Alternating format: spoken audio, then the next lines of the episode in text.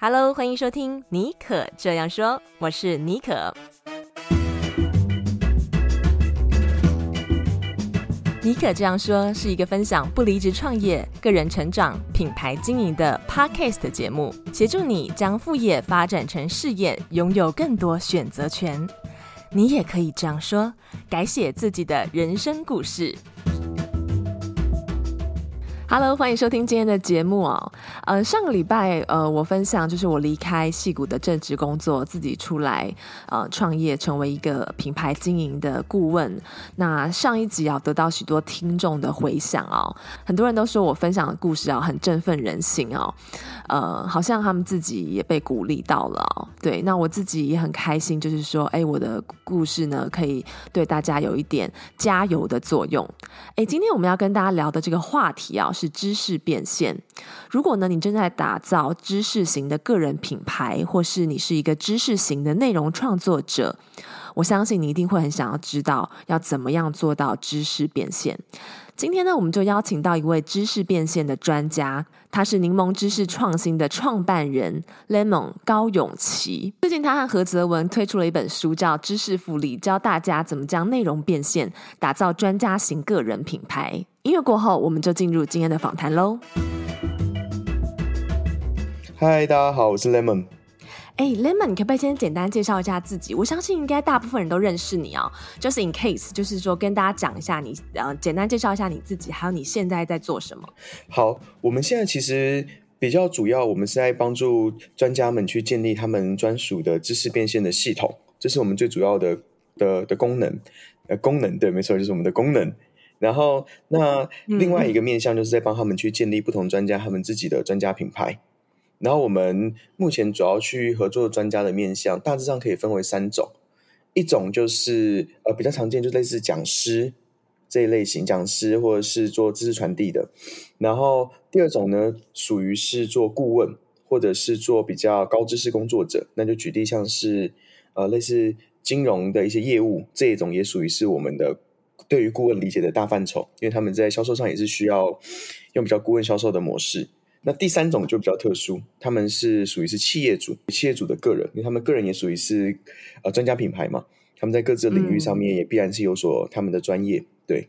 那在我们的节目一开始啊，呃，我想要先请你跟我们大家分享一下，因为你是这个知识复利和知识变现的专家，可不可以跟我们的听众朋友分享一下什么是知识变现？还有就是在你在这个领域那么多年，你可以不可以帮我们解释一下知识变现它大概的这个步骤是有什么？嗯，好，嗯，其实我觉得知识变现概念是这样讲起来，它可能会分为两个面向的本质，其实一如书中所说，但我还是稍微多多讲一些，嗯、就是它一个面向其实是指的是我们跟客户的关系，就对客户而言，或对我们的学员而言，呃，第一点是我们，我觉得永远不变本质都是我们所有的知识变现的工作者都在帮助这些客户、这些学员们，从他们的如今到我们的曾经。然后换句话说，就是此刻如今的他们必然面对着某些问题、某些挑战，恰恰是我们曾经解决过的，或我们曾经知道怎么做的，而我们跟他们之间形成了一个相对的落差。而这样的一个相对的落差，他们可能自己原先要度过，可能要花 maybe 可能三个月，那透过我们的协助，他们可能只需要花三天、三个小时。那我们就是帮他们节省下非常非常多的时间效率，这是我觉得对他们而言最大的意义。那反个面向来说，嗯、对于所有的专家而言，知识变现的本质，我觉得是在提升服务能量。那提升服务能量这件事会分为三个面向，就是大部分专家一定都能够提供一个最直接的第一点的服务，就是 C，我称为 C 型服务。嗯、那其实本质就是专案，比方像是顾问或者是教练，因为我有经验的嘛，嗯、所以你只要你哎询问你我相关的问题，我一定可以回答给你。这是第一个。那接着呢，我们会再往后帮他们去扩充。那扩充的时候，常见的第一个手段就是会提供变成是梯形的教育，比如就是 Teach and Tour，可能是教育或这些工具哦，就变成说，可能我以前我可能我如果一对一的去服务客户，我一次可能只能服务差不多，可能了不起一天 maybe 呃五个人，maybe 八个人，这是我的极限了。但是我如果提供的是梯形的教育，那我可能一次可以服务的是数十个人，就等于我把我顾问的方法或教练的方法，把它流程化，把它标准化。那这样服务量体就会扩充，这是第二层。然后，那像我个人带过最大的一个工作坊，带过是一百三十人，就等于说，哎，我以前只能服务一个人的方式，指导一间企业的方式，便一次可以提供给一百三十个人，那量体就有很大的扩充。那到后面第三个呢，就会再把我们的 T 型服务的呃 T 型教育的内容转变成是我们称为 A 型的内容。那 A 型的这个就很广泛了，就比方说从文字的 article，从声音的 audio，从那个影像的 animation，然后乃至于到说是图像化的 art 型的形式的。那到这种形式，那就会变广称的，无论是数位内容或等等的，它的服务的量体基本上就是无上限。所以这这整件事情从 CTA 这个角度来看，你发现它是一个我们把我们的服务能量一步一步扩大的过程。但其实你把它反过来看，你从 ATC 这角度来看，这也是我们让帮助客户，可能大部分客户一开始就是一些比较浅层的问题，他只想知道某件事情怎么解决。那我们透过最外围的 A 型。嗯，快速的回答了他，他可能觉得说，哎，那这个专家分享的是我蛮喜欢的，是对我来说有帮助的，就取得了对他的信任，对我们的信任。然后，那他可能就进一步他说，那我如果觉得还需要更多的指导，我可能去采购这个专家的课程，或者是对应的一些工具。哦，那我如果觉得，哎，这课程还不够，我更想要更深入的让他去确认我每步骤有没有做错，他就去采购我们的 C 型服务。所以，当你试着把你的服务从 CTA 往上扩张的时候，你邀请进来的客户，他们变是那个 ATC 这种模式。你通常呢，你的无论是你顾问时顾问的时数的单价也会因为因此而涨而往上涨嘛，所以这也是一种扩充的模式。然后那整体来说了，其实一个知识变现的步骤，在我的看法就是我们得大致上逻辑就是走这 CTA，但是我有另外一个行话，这个在书中就没有讲到的，我就要先理解所有的知识服务其本质都有一个特性，它都是一个抽象价值，我们创造的本质叫做改变，这是它。最重要的地方就是说，哎，我们今天其实人们在我们这边能够获取的是，呃，我从不会某件事到成会某件事，我从不知道这件事怎么处理到知道他这件事怎么处理。但是这件事情是非常非常抽象的，抽象到不可思议。也就是我们今天 even 去上一堂行销课，说，哎，我去了，我就会获得一个行销能力。哎，这件事很抽象，哎，你能够保证吗？不能保证的。它不像是我们买杯咖啡一样，我很知道我会获得一杯咖啡。没有，那这么这么重要的价值之下，它就会导致我们对于期望值的隐性期望值的那个会变得很重。也就是说，一个期望值的构成是期望值等于是价值乘以几率嘛，对不对？那价值就是我们能够从中获得多大的改变，这件事可以被包装。但另外一件事很难被包装的就是几率。几率是什么？几率就是风险。所以风险的换个面向来看，其实就是信任。也就是，当我们对一个专家的信任越高，我们就认为我们能够获得这件事的几率越大，对吧？那我们的期望值才有机会被真正的被实现。好，那这就是很重要的，是信任。所以以信任为角度在看待知识变现的时候，我有一个逻辑了，叫做感情式经营逻辑，就是因为、哦、感情式经营逻辑，对对对，是建立信任感吗？还是怎么样？对，类似这件事的逻辑，但其实用它来去贯穿整个知识变现的操作逻辑。它的特性比较像是这样，像是呃，因为讲一个实物性的，就是我们在经营的生意毕竟是跟人有关的生意，对吧？就流量其实是有很多很多人构成的。那跟人有关的生意，最值得参考的典范就是感情。那感情在经营过程中，我大概把它拆成为是四个步骤。第一个步骤其实就是我们要建，我们要建立跟对方相识的机会。就茫茫人海中总遇到那个人嘛，那就代表说是最外围的 A 型，就我们会分享很多不同的内容，可能是 SEO 在网络上的，可能是 YouTube 这种有自带流量的，我们可能就分享出去，然后让大家哎可以从这些外围的地方认识我们。那认识我们当中，我们就进入第二层叫相恋，就是我们会从这些外围的观众，然后开始会提供比方不同的礼物、不同的好处，吸引他们可以更可以更认识跟我们建立关系，订阅我们，无论是我们的电子报、我们的 Light 等等都有可能。那重点是产生一个可以跟他们密切对话的机会。那进入到相恋这个环节之后呢，他就是我们的订阅户了嘛。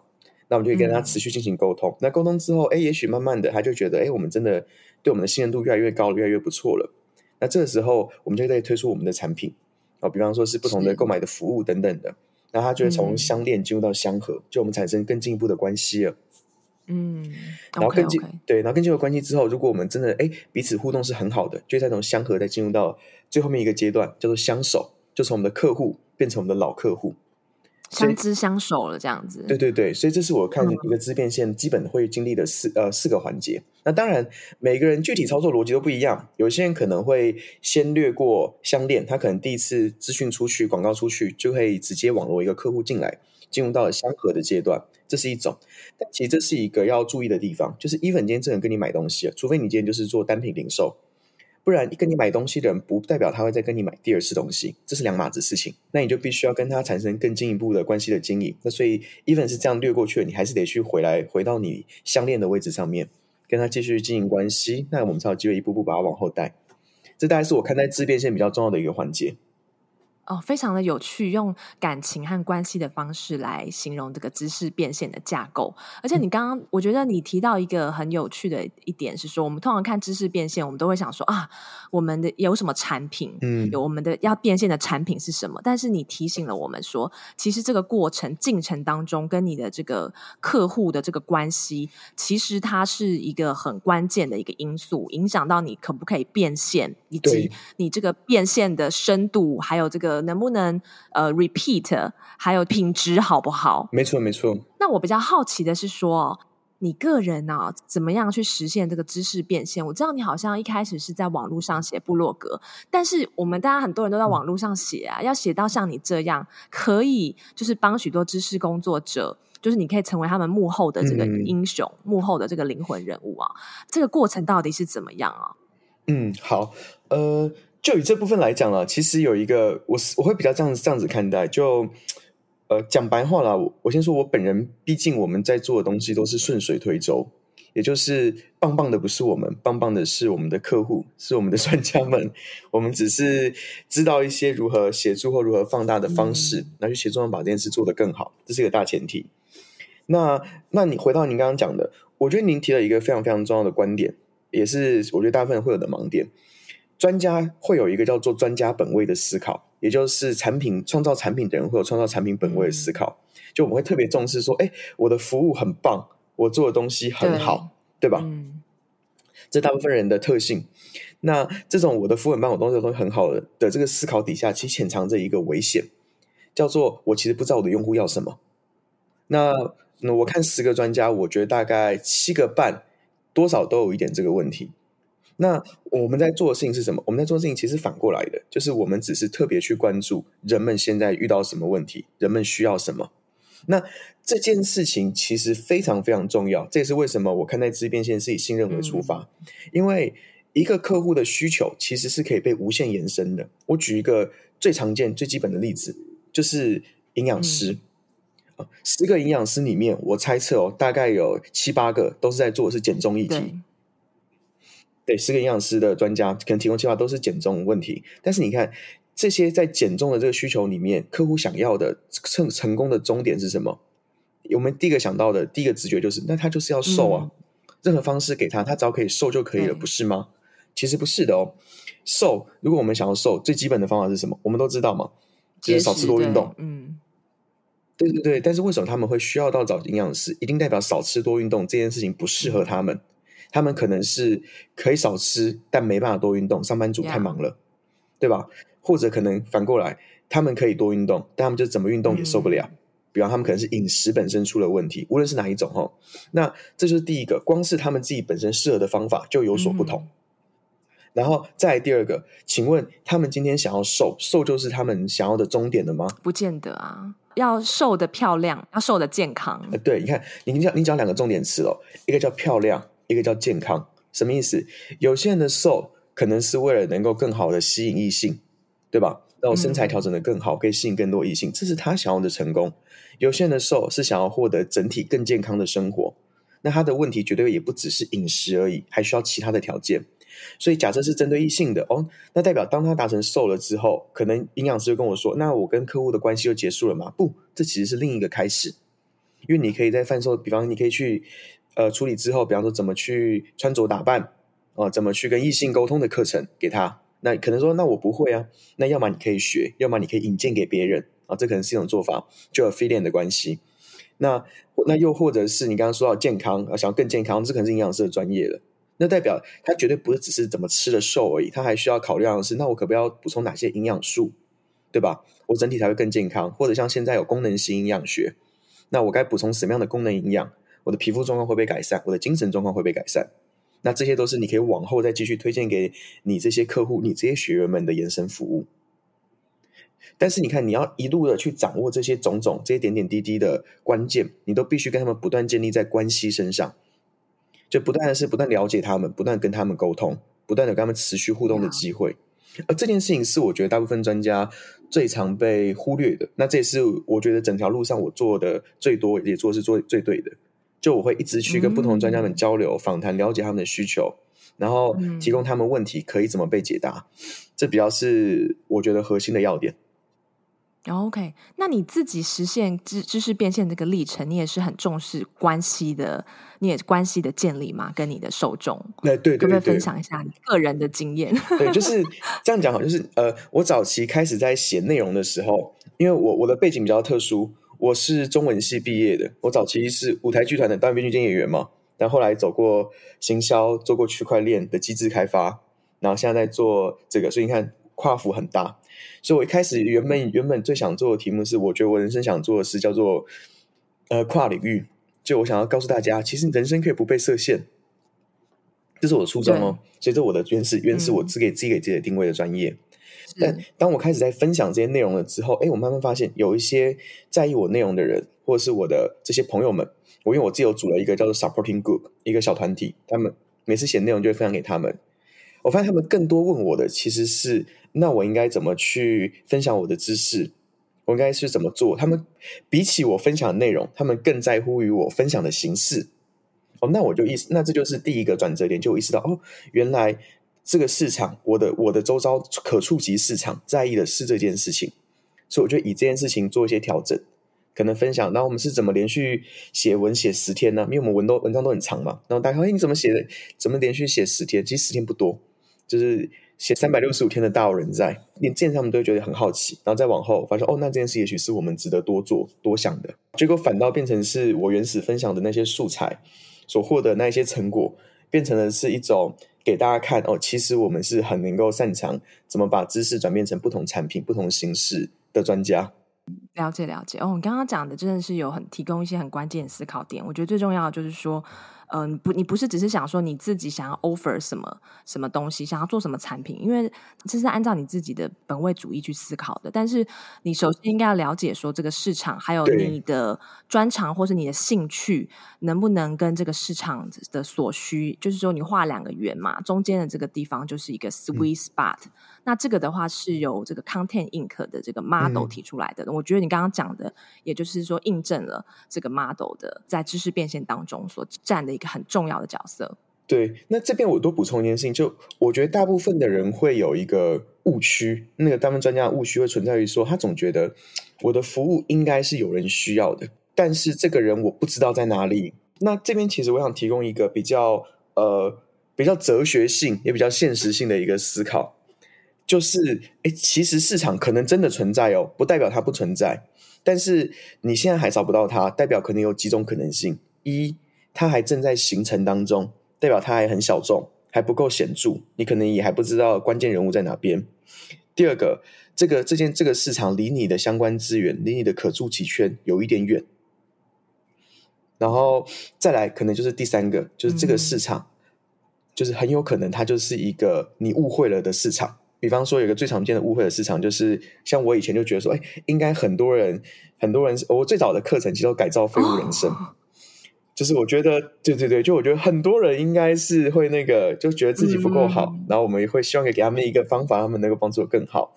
结果上完这堂课，人都说很棒，好、嗯，但是这堂课程在推广到一个阶段之后，这堂课是一个赚钱的课，是收益不错的，嗯、但到一个阶段之后，他发现他就推不动了，原因卡在什么地方？嗯，后来有一个有一个那个人分享一个观点给我，我觉得非常有道理，就是自认自己是废物的人，此刻未必想要改变，或就算他想要改变，也未必出得起你课程的钱，或者有可能就是他也根本不觉得我是废物，所以很矛盾哈。对，后来当我们把这个课 transfer，我们改名叫做呃，比方外挂行动力跨领域学习，哎，就是效果又会再有一波小成长。Content 是 same 的，这就是最好笑的地方，就是呃，我以为的市场是有些人是感觉自己需要被改变，嗯、但其实可能是我误会了。这边的人他们想要的并不是你怎么拯救我，而是只想知道我怎么可以变得更好，这是完全不同的心态哦。那我们知道，就是说，呃，嗯、这个知识变现的过程当中，还有一个很重要的是说，就是结合个人品牌。因为有没有个人品牌的话哦，你这个知识变现的可以走的这个是不是能够长远，或者是说这个收费的这个 level 啊，会影响到这个部分。所以，可不可以跟我们谈一下，就是说，你认为、嗯、呃，打造知识型个人品牌有没有什么核心策略可以跟我们分享？嗯。我觉得打造知识型的一个个人品牌，有一个很重要的事情。我觉得第一件最重要、最重要的一件事情，就是你要清楚的知道你自己是哪一种专家。哦，那这个哪一种专家，指的是说，有些专家的存在是帮助人们走出盲点，那有些专家是帮助人们看见亮点，这两个是截然不同的使命。可能是同时都发生在一个人的演变阶段身上，但是是不同的。你要先清楚你是以哪一个阶段为主，这是第一种，就是你在到底帮助什么样的人。那呃，我会这么说：走出盲点的时候，这批人比较多，可能是遇到某种，你在帮助他们是属于是推力型的用户。嗯，举个例子，之前最常见的就是呃，疫情来的时候，实体讲师都需要转型做线上，对，对吧？他们不知道线上怎么弄，这就是一种走出盲点。就是他们现在就有很明确的需求，想要知道那我可以怎么改变成线上的课程？对对对。好，那我觉得大部分九十五趴专家都落在这个位置哦，都是人们不知道一件事情，我们帮助他们解决，是对吧？比方类似可能像 Podcast 很多人的课程是我不知道怎么做 Podcast，我教你。这方面竞争就会比较激烈耶，会不会？会激烈，对，一来它激烈，然后二来就是你会发现很可惜的就是，哎，走完这边之后我就结束，我必须重复重复的再重复招生。对吧？对，我一批人跟我学完了，我要再招一批啊！但是这个时候呢，又牵扯到市场的一个底层底层架构，就任何一个市场都是它的那种核心圈需求最明确的人都是很有限的啊！这是第一个大挑战。嗯、然后，那你该怎么办？这时候你有两种选择，你的呃，然后我通常建议的就是第一个策略的，第二个策略的选择就是你应该是要帮助他们从走出盲点之后，你要成为能够帮助他们看见亮点的人，也就回到刚刚那个营养师的议题。请问他瘦了之后，他还想要什么？这是他的未来吗？你可能会知道一些诶，他不知道的事情，告诉他一些你其实可以往这个方向走的事情。对，那这个时候，其实你在帮助用户，他们就变成是拉力型的用户，就是这件事情其实原本不存在他们人生当中的直接目标里面、直接需求里面，但你告诉他，其实你可以这么做，去说，诶，真的很不错，这是我想要的，那可以帮助他们往后走。那就举个例子来说，比方像是在做部落格或个人品牌经营也好，蛮多老师在前期都会教你怎么写内容，嗯、对吧？对。但怎么写内容，怎么做定位，这可能都只是一个初期而已。亦或者教你怎么架网站，这都是初期。走出盲点，你不会嘛？你知道这是你的基础功，你需要的。但当你走完这条路之后，鲜少开始老师告诉你，那你开始你可以怎么去准备你的产品，你可以怎么去提供你的服务，或者你可以怎么去扩大你的经营，这个才是对这些来说有帮助、延伸性的。嗯、那当然，你提供了延伸性。你的客户的生命周期就会被拉长，你能够获取的溢出价值就会被拉升。我觉得这是很良性的互利关系。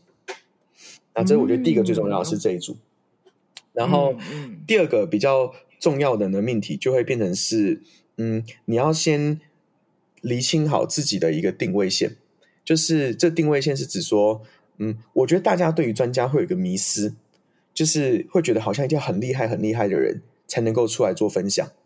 比方说教 Podcast 的，嗯、我 Podcast 没有录个三四十集，我不敢出来教；教写文章的，我文章没有一个一两百篇，不敢出来教。我觉得这件事其实是一个被过度化的迷失。原因是这样的：专家的本质是什么？专家其实永远都是相对专家。我们需要的都是相对的专家，我们不需要绝对的专家。例如，我此刻有一个问题，我不需要找到这个全世界最厉害的人去问，对吧？我只需要找到哎比我会的人去问。这就是最核心的关系哦，嗯、都是相对的。没错，没错。好，所以也就代表，如果你是九十分的人，你可以教七十分的人如何达成卓越；你是七十分的人，嗯、你可以告诉六十分的人如何，哎，五十分的人如何达成专业，对吧？你是五十分的，嗯、你可以教一个三十分的人哦，你可以怎么进步；你是三十分的，你可以教个十分、教个零分的人怎么起步。就是我们在不同，永远都是有市场的。对对对对对，你要厘清的是，你到底在符合是哪一些。然后这个时候你就会比较干净的知道自己的状态，你不会有那种误思，是觉得说，哎，那个我我好像好像我现在的水平是七十分，我总觉得我一定要教那一群就是八十分或是都已经很会的人，告诉他们怎么变得更厉害。不是，你要打市场就不是这种，你要告诉是告诉人们怎么达成专业，这种人存在吗？存在。对，然后这就是一个关系线。所以你看，有些老师很聪明，他就跟你说，哎，我不是教某某某最厉害的人。而我是教你最快懂某某某的人，这就很标准。他就是很明显，可能就是五十分再教三十分，或是三十分再教零分，嗯，那这都很棒啊！这种市场大存在的很多，而且大有人在，而且不代表他的利润就低。嗯，甚至这种课程往往他的收费教的很好的老师，他收费反倒是高的。因为他很明确的去找到他的那个 niche market，就去划分哪一群人有这个需求这样子。对，这是一个。然后反正就是，但是这件事本质也是啊，你也要需要清楚知道，那这些人到底会有什么样的感觉，会有什么样的疑问。因为人在不同阶段问题一定不同嘛。比方，您您刚起步做 podcast 的时候，跟现在做 podcast 的时候，在寻求的的问题一定是不同的。好，那这是一个。那最后第三个呢？我觉得是这件事情讲起来比较微妙，那就比较像是你怎么去呈现你自己。这有一个，这有我先讲，这有个底层的心态。底层的心态是专家不是卖家，这是一个我觉得最重要的底层心态。就专家不是卖家，对对，就专家就像是医生一样，医生不会需要出来一直跟你做大量的兜售，说我很棒，你要不要跟我买我的 A 医疗服务、B 医疗服务？没有，医生是你有相应问题的时候，你知道，哎，这类型问题找到他可以被解决。所以专家比较多在呈现的是，我可以解决哪类型问题。的这个感觉，或专家个人品牌，专家型的个人品牌也是如此，就告诉你这类型问个这类型的问题找我就对了，我是这方面的专家。对，你要建立的是这样子的一个形象感。可是，在建立这样的形象感的时候，那你不能做，不能一直做说，哦，我的课程很棒，可以帮助你什么什么，这就会显得像是个卖货人。应该是等人上门。的那种感觉，我先讲，这有个差异。市场现实是这样，你越卖，其实越不好卖，反倒是你越不卖，越多人来找你。可是我们，我们不是说一件事情讲一次不够，你要讲十次，大家才会知道，然后才会你才会被看见。这是一个很大的误区，因为你看，这就是这就是我们我们被电商影响的一个思考。也就是说，因为最前提我们在卖是抽象服务，抽象的服务怎么可能会因为你讲了十次？你就突然间觉得，哎，这个人这个超好。比方一个医生跟你讲，我割我割鼻子割的超级好，OK，所以割眼皮割的超级好，我超厉害。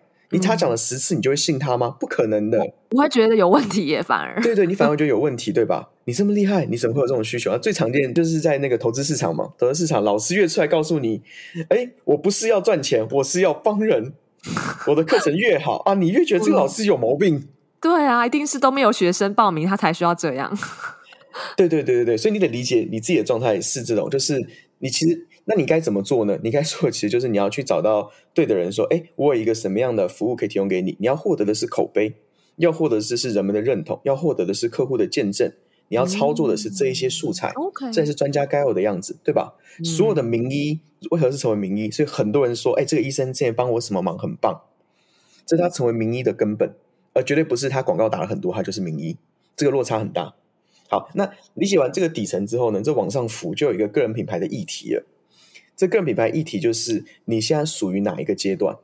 嗯，就所有个人品牌永远都不变的，都是两个位置，一个是你要么是学习者，你要么是领导者。我大概出分就是这两个位置，嗯，对吧？你要么是正在跟着一起研究这件事情努力中的人，或者你要么已经是走过这件事情，知道他该怎么做的人。嗯，对，他就是这两种印象。就你要么我就是不断的积极学习，可能请教别人，分享大家不同的东西，我整理好我的方法，还是哎这件事我知道怎么做，嗯，那你可能要去清楚知道，哎这两件事情也许我都有，那我的比例是多少，你才会知道你给人的感觉是什么。也就是有些时候我们不一定我们解决问题就一定要找做过的人哦，我们也可能很愿意去找研究更深入的人，方法感觉更多元的人。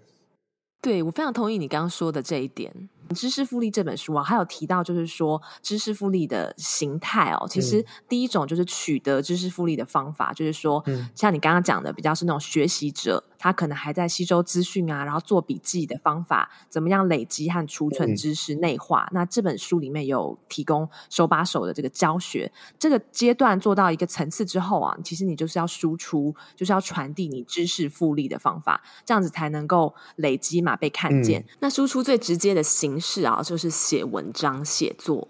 呃，像是你们柠檬知识创新，其中有一个 offering 也是教大家怎么样创作出优质并且具有长尾效应、很容易被搜寻到的这个知识文嘛。嗯、那你可不可以稍微给给大家一个 guideline 哦？到底这这有没有什么一些心法可以掌握呢？写文章这件事情的心法有方法有非常非常多，技巧也有非常非常多。当然也有很多不同的专家们有各自的分享，包括我们的客户当中也有这样的大师，像是欧阳立中老师。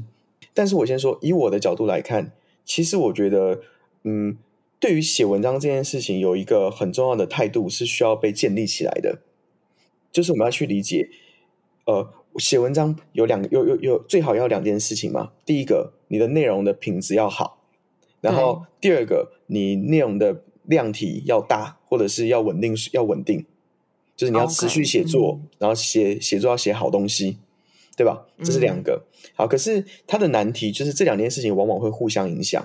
举例，我越是想写好东西，我写每一篇的压力就越大，我写每一篇压力就越大，我就越不可能会持续性的写作，而我不持续性的写作。嗯我就没办法进步，没办法进步，我就很难以写出好东西。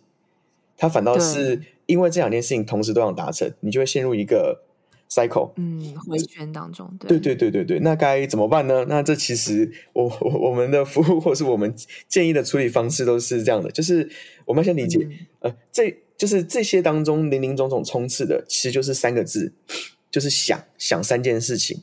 第一件事情就是你写文章之前，你会想我到底要写什么主题。对吧？我要写好东西嘛，我去想我要写什么主题。然后第二个，想完主题后，接着要想，那我该怎么写这篇文章？该怎么铺陈？要哪些内容？然后第三个，在想写完后我该怎么分享才能被人家看得到？你看、嗯、这三个层次的想，就是每一层只要经过你的脑子，它都是一种痛苦，你就很难有效的把你的思考转化出来。对对对，那处理方式有很多啦，那就是一种就包含就是像这本书，这本书其实它呃它有一个隐性的架构。或之后也许会有类，也会有这类型的分享，嗯、就是关乎于说怎么开始从你的学习，然后转化成你的文章，这可能是一种一种一种脉络。对，然后，嗯、但是那另外一个标准的解法就是辛苦一点点哦，就是代表说，要是我们在创作每一篇的当下都有这么多的想，所以每一篇的负担会变很重。那我只需要提前把这一些想都提前，嗯、就是在我写之前就先把这些东西先想好。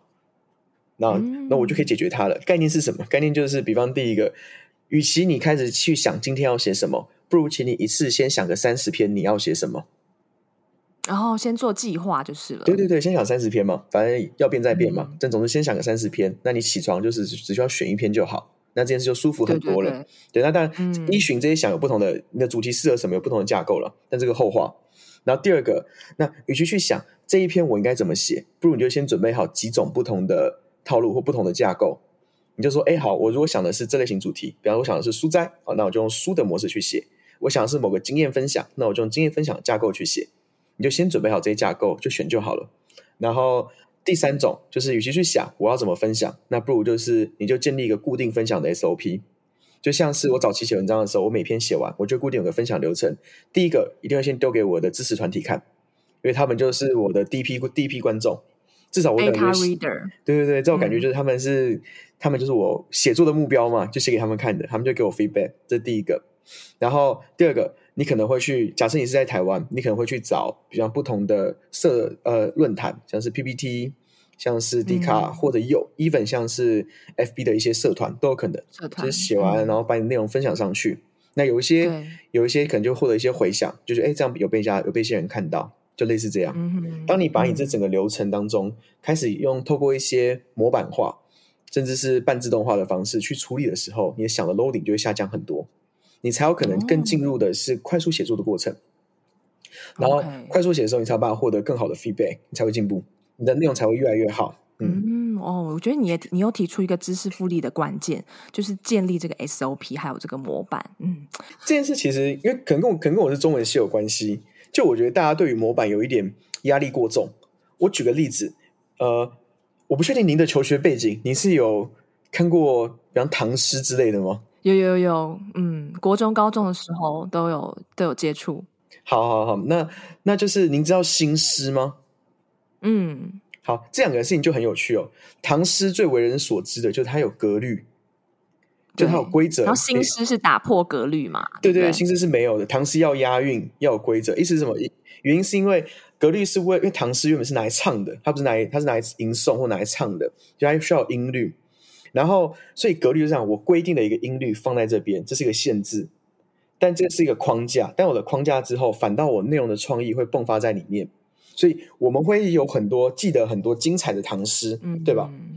好，但是反之，新诗你记得的有多少？非常少。Exactly，真的。对对对，因为它高度弹性，对，因为它高度弹性了，它反倒你可能哎，可能就觉得哦，就是看过去可理解，但你反倒不知道，很难感受到艺术性美好。所以这是一样的，就唐诗它把音律的这个这件事情模板化，形成了一个限制，但是它让你的内容创意有更多的空间发挥在里面，那模板却确保了某件事情的基本品质。但当我们什么架构都没有，它反倒就是对高度弹性。对，但是你的价值就很难被有效的被呈现或被呈现出来，被转换出来。